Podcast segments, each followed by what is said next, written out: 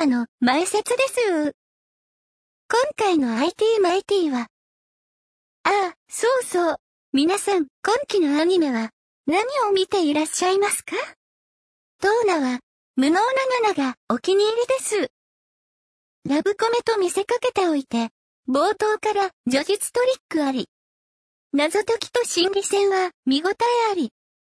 トーナ、すっかりハマってしまいました。あらあら。今回もざっくりお聞きくださいね。ではまた、トーナの次回予告でお会いしましょう。えー、タロケンです。えー、っと、前回の配信が9月ですか。まあ、例によってあの、マイクというか、収録環境のテストをするんだったら、まあ、ITMIT を収録してしまおうかなということでですね、始めたのですが、最近ちょっとまた、えっ、と、宿泊というか仕事で泊まりが多くなってきて、で、しかも週末なので、IT、違う、あの、アップルンルンと、それからトレンドウォッチの収録が大体ホテルになるんですけど、で、一番最初はあの、USB ヘッドセットが買ってあったんで、それで収録しようかなと思って持って行ったらですね、なんかノイズがひどい。収録の前にノイズが結構ひどいんで、ちょっといまいちみたいな話になってですね。で、あと持っていたのが、えー、AirPods Pro。で、AirPods Pro でやったけど、それよりも、MacBook Pro 13インチの内蔵マイクの方が音質がいいって話になって、その時はしょうがないんで MacBook Pro でやったんですけど、まあそれじゃあ、さすがになんだなというので、で、最初は USB ヘッドセット新しく買おうかなと思ったんですけど、もう結構でも USB ヘッドセットもまあ持ち運ぶのに楽なんですけど、あの、音質がね、あの、まあ、許せるレベルかどうかっていうのは、家庭使ってみないとわかんないんですよね、結局ね。高いの買っても必ずしもいいっていう感じもしないしな。昔、ゼンハイザーかなんかで、4、5千円のだったかなもうちょっと安かったかな買ったんですけど、それよりも前から使っていた、それこそメーカーも忘れてた、あの、3話だかどっかだかの USB ヘッドセットの方が音してよかったりとかしてですね。うん。なんで、うん、どうしようかなと思って、で、最終的に、とりあえずあの、うちにあるものでなんとかならないかと、思って、まあ、これもでもあるかな。まあ、テックカフェに聞いてる人は聞いてるか。うん。あの、で、 Zoom の H1、ボイスレコーダーですね、 Zoom の。まあ、しかも N がついてない方なんで古いやつなんですけど、まあ、こいつの取説とかを見たら、えー、USB で Mac に挿すと、まあ、マイクにもなるし、それからあと、USB オーディオインターフェースにもなるっていうことが分かったので、で、まあ、とりあえずパパッとテストをしたら、まあ、まあまあ、なんとかこのマイクだったらいいかなと。まあ、もともと、ね、えっと、体操の、あの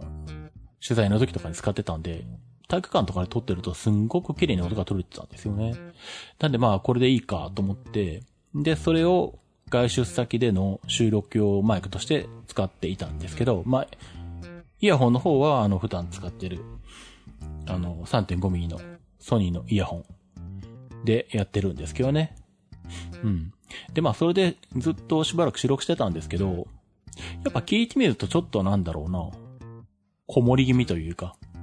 音に芯がないというか、声に芯がないというか、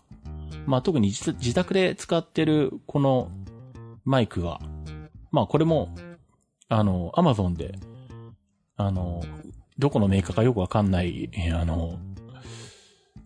マイクをですね、えー、2000円ぐらいで買ったやつなんですけど、これも体操の取材用で、しかもあの、ズームマイクで、遠くから、あの、選手の、まあ、選手のっていうかその演技中の音まあ、器具の音とか、うん。演技してる時の音を取るために買ったやつなんですけど、なんかこれが意外に音質良くてですね、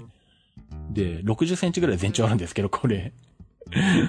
まあこれを、えっ、と、自宅のテーブルに無理やり置いて、今収録してるんですね。で、こいつが結構音質いいんで、そうすると、 Zoom の H1 で撮った時、やっぱりちょっと、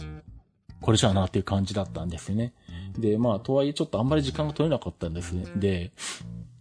あの、どうしようかなと思って、あの、いたんですけど、まあでもどっかで何とかしなきゃなと思ってですね。で、まあちょっとやっと時間に余裕ができたので、えー、まあ、ちょっといろいろ、考えまして、まあこの、全長60センチのこのマイク、まあでかいけど、あの、重いものでもないし、まあ棒状なんでそんなにあの、カバンの中に場所を取るわけでもないので、まあこれを持っていくことにしようと。で、ただ、えー、っと、普段使ってる状態だと、これをミキサーに挿して、まあキャノンのケーブルでミキサーに挿して、まあミキサーが USB で Mac に繋がってっていう状態で、それで収録してるんですね。で、あの、ポッドトラック P4 も Amazon で注文したんで、ポットトラック P4 が来たら、それを持ち歩いて、このマイクも持ち歩いて、外出先でも家でも同じ機材で収録しようとは思ってるんですけど、まあ、ポットトラック P4 がいつ来るか全くわかんない状態なので、とりあえずじゃあこのマイクを使いながら、なんとか、えー、まあでもミキサー持ってくの嫌なので、さすがにそれは、あの、フットプリンとかってかさばるので嫌なので、で、どうしようかなと思って、で、今結局テストしているのが、その、もともと、えっと、外出先用に使っていた、 Zoom の H1。こいつのラインインに、えー、この、自宅で使ってる、えー、全長60センチのマイクですね。こいつを、えー、まあ、挿して。で、またこのマイク買った時に、あの、いろいろ一通り揃ってて、あの、マイクスタンド用のあの、アタッチメントとか、あとは、えっと、三脚金になってるアタッチメントとかいろいろあってですね。で、ケーブルもついてて、で、確か、キャノンケーブルついてて、で、多分、片方がキャノンで、片方が、あの、ステレオプラグっていうのかな？なんて言うんだミニじゃない方の、あの、金属の棒になってるやつ？先っちょが出てるやつ？うん。あれになってるケーブルも多分これについてたやつだと思うんですけど、確かそれがあったなと思ったんで、さっき、えっと、引き出しの中をさが、あのー、ガサガサやってみたらやっぱり出てきてですね。で、まあ、これをステレオミニに変換してるアダプターはあるんで、で、こいつをズームの H1 の LINE 入力に入れてやれば、まあ、ズームの H1 がミキサーの代わりになってこのマイク使えるんじゃないかと。いうので、この組み合わせでまあどんなもんかテストしようかなと。いう風に、えー、組み立てて、で、せっかくテストで何かを喋るんだったら、IT マイティを閉じまえと。まあ、あの、もうなんかあの、収録環境とかマイクのテストをするたびに、あの、ついでにあの、IT マイティを配信するみたいなことになってますけれど、まあ今回もそのパターンですね。うん、まあ3ヶ月あの、空いてたんで、あの、まあちょうどいいかなというところもあるんですけど、まあそんな感じなんで、まあこれで聞いてみて、音質的に良さそうだったらこのまま配信すると思います。で、次からはルンルンとトレンドウォッチももうちょっと音質は良くなって聞き取りやすくなるんじゃないかなとは思うんですが。で、まあ、えー、そんな感じで、まあ前収録したのが9月で、えー、あの時は Apple Watch シリーズ6を買った時とかで、だったんですよね。あとは iPad mini を売って、えー、無印の iPad の一番安い 32GB の Wi-Fi モデルを買ったみたいな話をしたと思うんですけど、まあその後、えー、皆さんご存知の通り、えー、Apple 界隈はいろいろありまして、まあ、まず iPhone 12 Pro Max、まあ iPhone 12が発表、発売になって、で、まあ、えー、iPhone 12 Pro Max を買いました。で、えっ、ー、と、iPhone 12 Pro Max 512GB パシフィックブルーを買いまして、まあ、これはまあ、えー、もう発売開始というか予約受付開始を待ち構えていて予約したんで、まあ本当に最速でずっと届いて。なんでまあ、10月 ?11 月か。それでも。12 Pro Max は発売が遅れたんですよね。そう。なんでまあ、えー、それ以来はもう使っていますね。うんえー、ちなみに、えっ、ー、と、12 Pro Max、若干大きくなっている。まあ、大きくなっているというより角張ってるので、まあ、持ってる感じが、えーえー、11 Pro Max と比べてちょっと違うんですよね。うん、で、最初は、角張ってるんで、11 Pro Max って、あの、丸みを帯びてたじゃないですか。で、12 Pro Max って角張ってるんで、あ、なんか大きいけど、あの、まあ、滑ったりしにくいかなと思って安定感はいいかなと思って使ってたんですけど、で、とりあえずもうケースも、まあ、あの、まあ、そもそも1年でまた買い替えるし、まあ普段からあの安っぽいクリアファイルしか使ってなかった、クリア、えっ、ー、と、クリアケースしか使ってなかったんで、アマゾンで適当に700円ぐらいのクリアケースを注文して、それを使って、それつけて使ってたんですけどね。うん。で、そしたらそのクリアケースが結構、あの、まあ、本体が角張ってるのはあるんですけど、さらに本体よりもちょっとこう出っ張る感じで背面とかにこう、あの、縁が、ちょうどなんだ？縁に縁がちょっとこう、底面よりもさらに、あの、厚みがあって、外回りだけちょっと、あの、背背面に、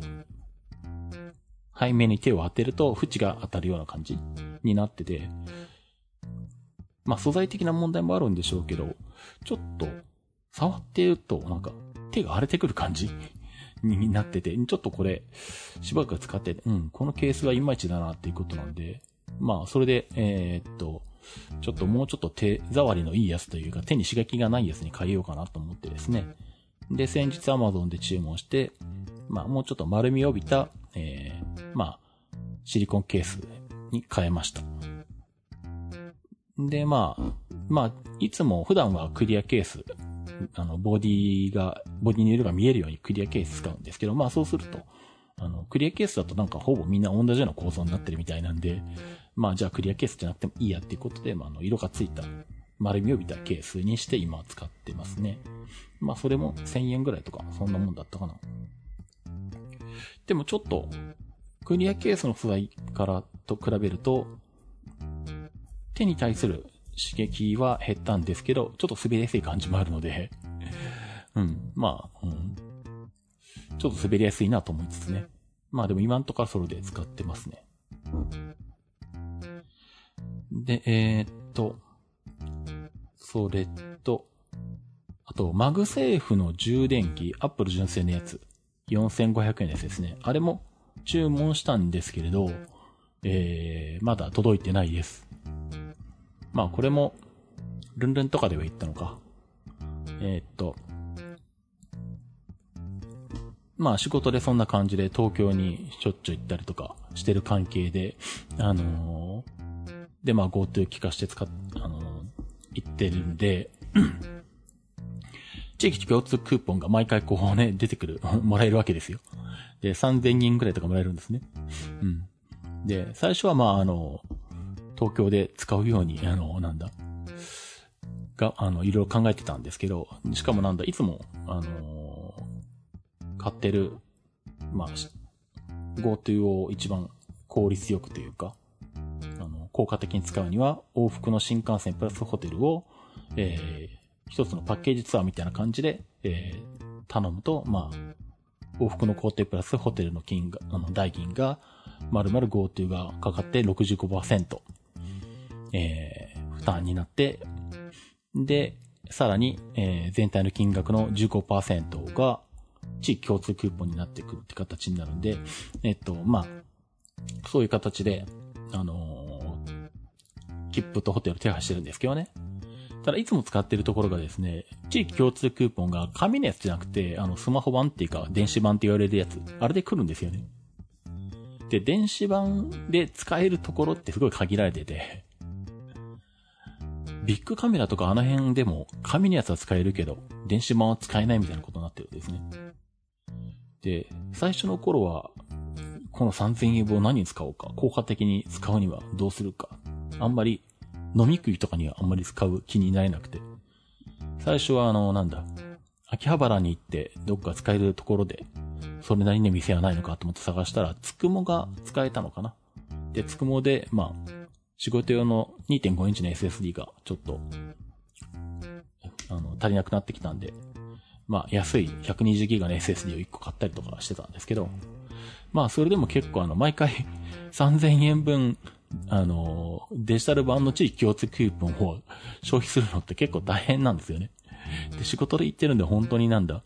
あの、前の晩の夕方に出て、夜に東京に着いて、ホテル泊まって、一日仕事して、もう月曜日の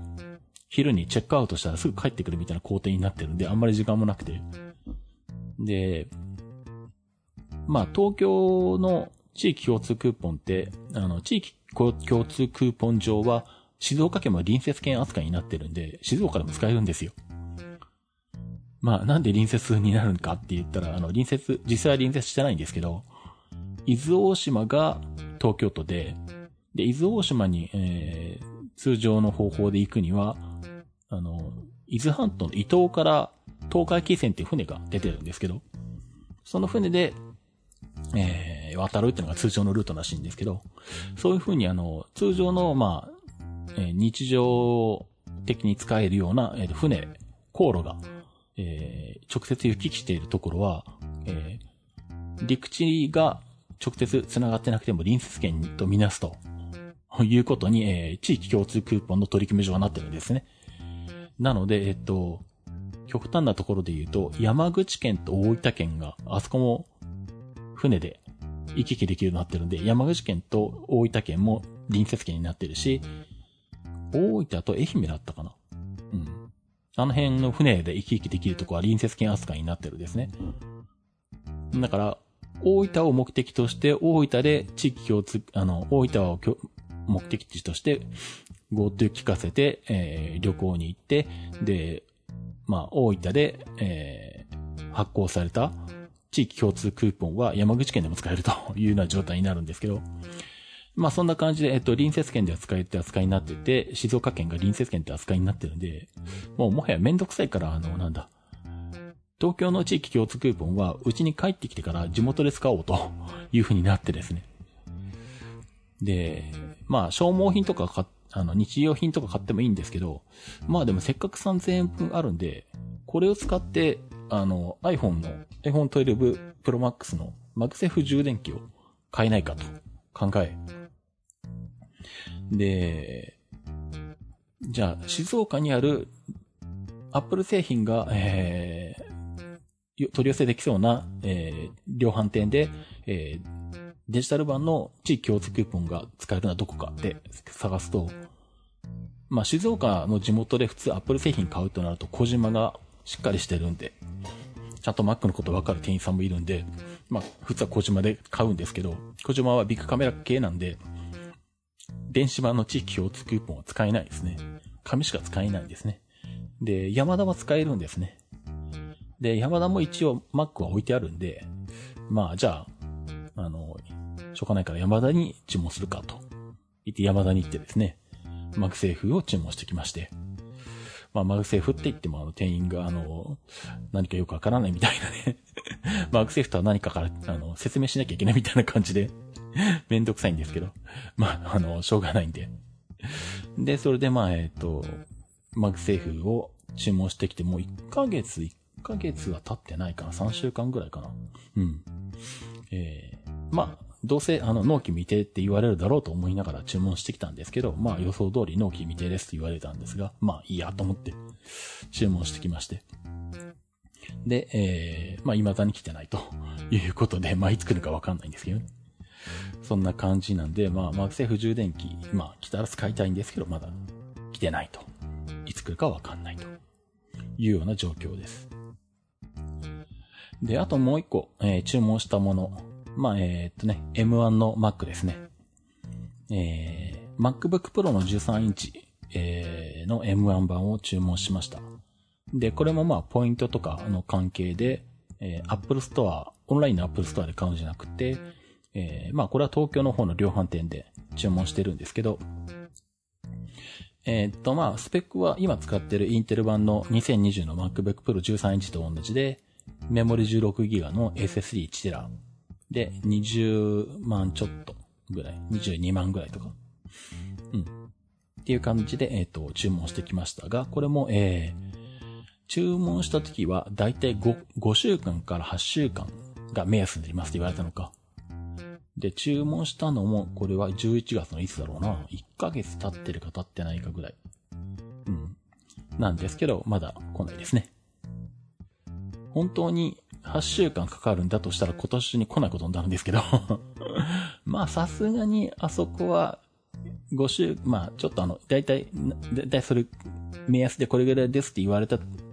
あの、時間よりはちょっと早めに来ることが多いんで、さすがに年内には来るんじゃないかなと思うんですけど、まだ今んところ来てないので、まあそれもひたすら待ってると。で、しかも、えー、あの、いつ頃になりそうですかって問い合わせとかも、あの、できないというか、まあ聞いてもわからない。とにかくアップルから出荷されないとわかんないっていう状態なので まあ、あそこに注文するとそうなんですけど、まあ、それも分かってて注文してるんで、まあ、ひたすら待つしかないんですけどね。まあ、そんな感じなんで、えっ、ー、と、M1 の MacBook Pro もまあ、注文したけど手元には来てないっていう状態です。で、ただまあ、まあ、これもアップルンルンでネタにしてたんですけど、たまたまこのタイミングでお客さんが Mac mini を買い替えたいという話があって、で、使い方からして M1 でも特に問題なかったので、まあ M1 に買い替えましょうという話になってですね。で、まあその辺の初期設定とか、前の Mac mini からのデータ移行とかがあったので、まあ、3、4日うちにあったもんですから、まあせっかくなんでちょっと色々とテストさせてもらってですね。うん。まあルンルンでも言ってましたけど、えー、ファイナルカットとダヴィンチとプレミアであの書き出し時間がどうなのかとかね。うん。まあプレミアはあの記録するの失敗したんでわかんなくなったんですけど まあそんなことやったり、あとはあの、リカバリーしたりとかですね。うん。えー、まあ、あとソフトのインストール。あとはなんだ ?M1、ベータ版で出てきた M1 ネイティブのフォトショップとかもちょっと動かしてみたりとかしたかな。あれは全然あの、安定性がなかったですね。新規、うんと、新規ファイルを作成して、で、あの、四角を書くツールで、あの、四角を二つ書いたところでいきなりフォトショップ落ちましたからね。まあ、ベータ版なんでしょうがないっちゃしょうがないですけど。うん。まあ、えー、安定性はいまいちかと思ってね。まあ、そんな感じ。ただ、えっ、ー、と、起動はめちゃめちゃ早かったです。なんで、まあ、ちゃんと動けば、効率は上がると思いますね。まあ、そんな感じで、いろいろと試していました。まあ本当はね、自分の MacBook Pro が来たらいろいろテストして、それ YouTube にね、動画でアップしたりしたいなと思ってはいるんですけれど、まあなかなか来ないんで、しょうがないですね、この辺はね。で、まあそんな感じで、近況報告としてはそんなところかな。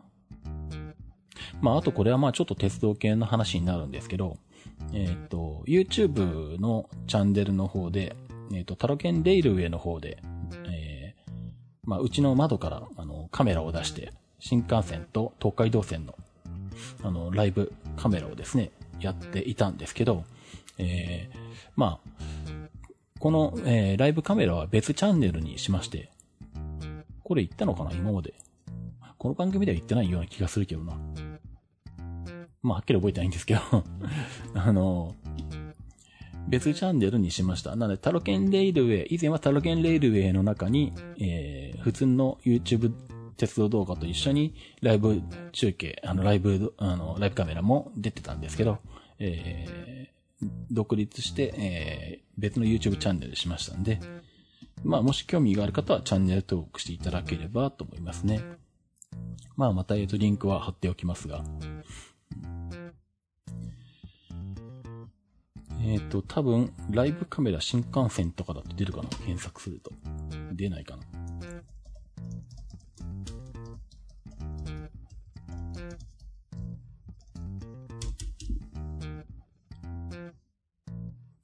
あ、そうか。Google で検索すると前のやつが出てきちゃうんだよな。まあいいや。えー、まあリンク貼っときますんで、えー、まあ、そこから、あのー、飛んでください。うん。あと、それ用のツイッターアカウントもあるんですけどね。まあ、それもまたリンク貼っておきます。ツイッターは、アットマークライブ新幹線だったかな確かそんなだった気がする。そうですね。アットマーク、ライブ新幹線。まあ、アルファベットでライブ新幹線ですね。うんえ、で、まあ、良ければチャンネル登録していただければと思うんですけど、えー、で、こっちもあの、なんだ、まだチャンネル登録者数55人ぐらいしかいないんで 頑張ってあの、1000人まであの、チャンネル登録者を集めてですね、収益化しようかなとか思っていたんですけど、あの、うちの、あの、前に、あの、で、電柱が立ちまして今まで空き地でなんか、あの、ほったらかして草ぼうぼうだったんですけど、まあ、土地の持ち主が、有料ち、うんと、月決め駐車場にしようとしてるのかな多分今なんか看板見ると。で、なんか最近工事がやったらやってて朝うるさいなみたいな感じで、寝てるとうるさかったりしたんですけど、その奥も空き地だったんだけど、そこにはなんか建物が建ったんで、アパートかなんか、マンションかなんか建ったんですけどね。で、そうか、そのマンションが建ってそこに多分電気を供給するために電柱が立ったんですけど、それがあの、ライブカメラのど真ん中に来てまして マジかよとか思ってるんですけど、今。今これをどうやって回避して、あの、画角を取り直そうかなと今の、えー、今やってんのはあの、アマゾンで買った1万5000くらいで買った、あの、監視カメラの光学ズームがついてるやつでやってるんですけど、うん、ちょっとこれじゃあ厳しいか？なんか、機材を丸々、あの、見直さなきゃいけないのかと思ったりとか。あと、まあ、ズーム効かせて、電柱、で、電柱と反対側は反対側で建物があるんで、その線路の横のところに。なんで、まあ、ズーム倍率上げて、あのー、電柱を避けることはできるんですけど、そうすると、東海道線と新幹線の両方が多分入らなくなるんですね。うん。東海道線は、あの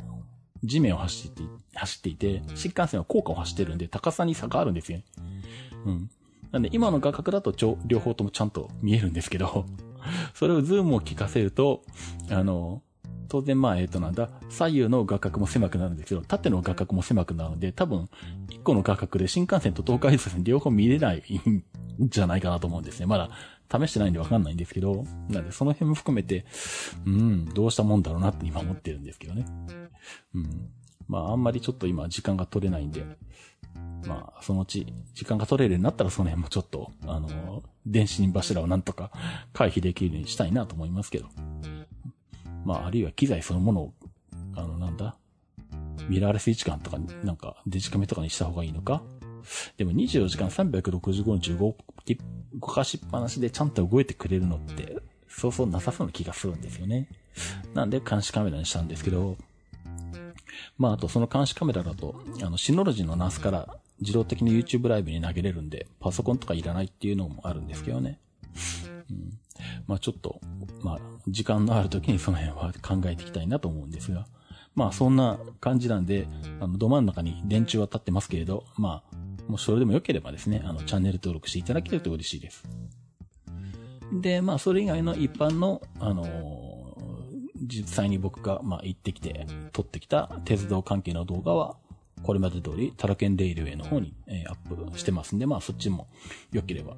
チャンネル登録していただければと思いますし、まあ、それ以外の、えっと、まあ、前回で言うと、あの、アップローチの動画とか、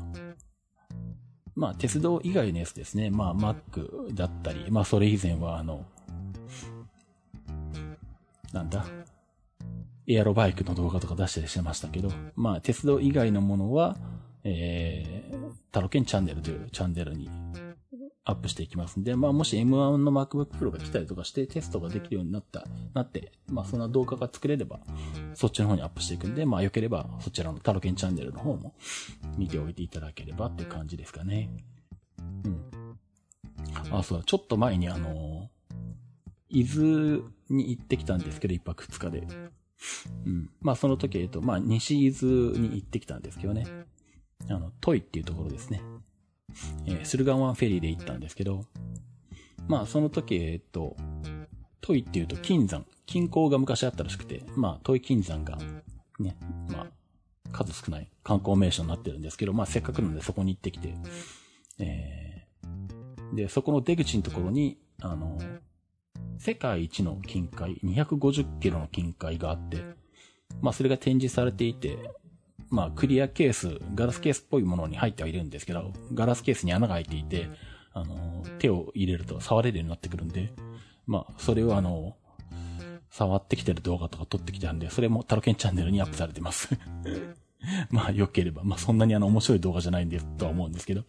まあ、よかったらね、見ていただければと思いますね。うん。まあ、そんなところかな。うん。えー、ということで、これで、まあまあ30分くらい喋ったのか。うん。じゃあまあ今回これぐらいにしておきましょうかね。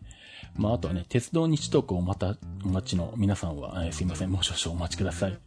まあ鉄道日トークはちょっともうちょっとちゃんとあの準備しないと 喋れないもんですから、あの、まだね、あの、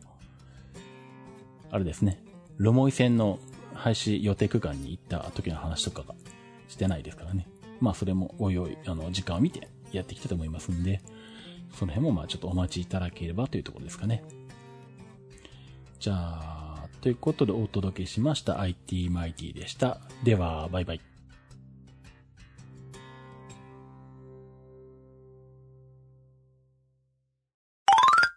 皆さん、お疲れ様です。とはどうなの？ざっくり次回予告です。次回の IT マイティは、もちろん未定です。次回は来年になりそうな気がするので、今のうちにご挨拶しておきますね。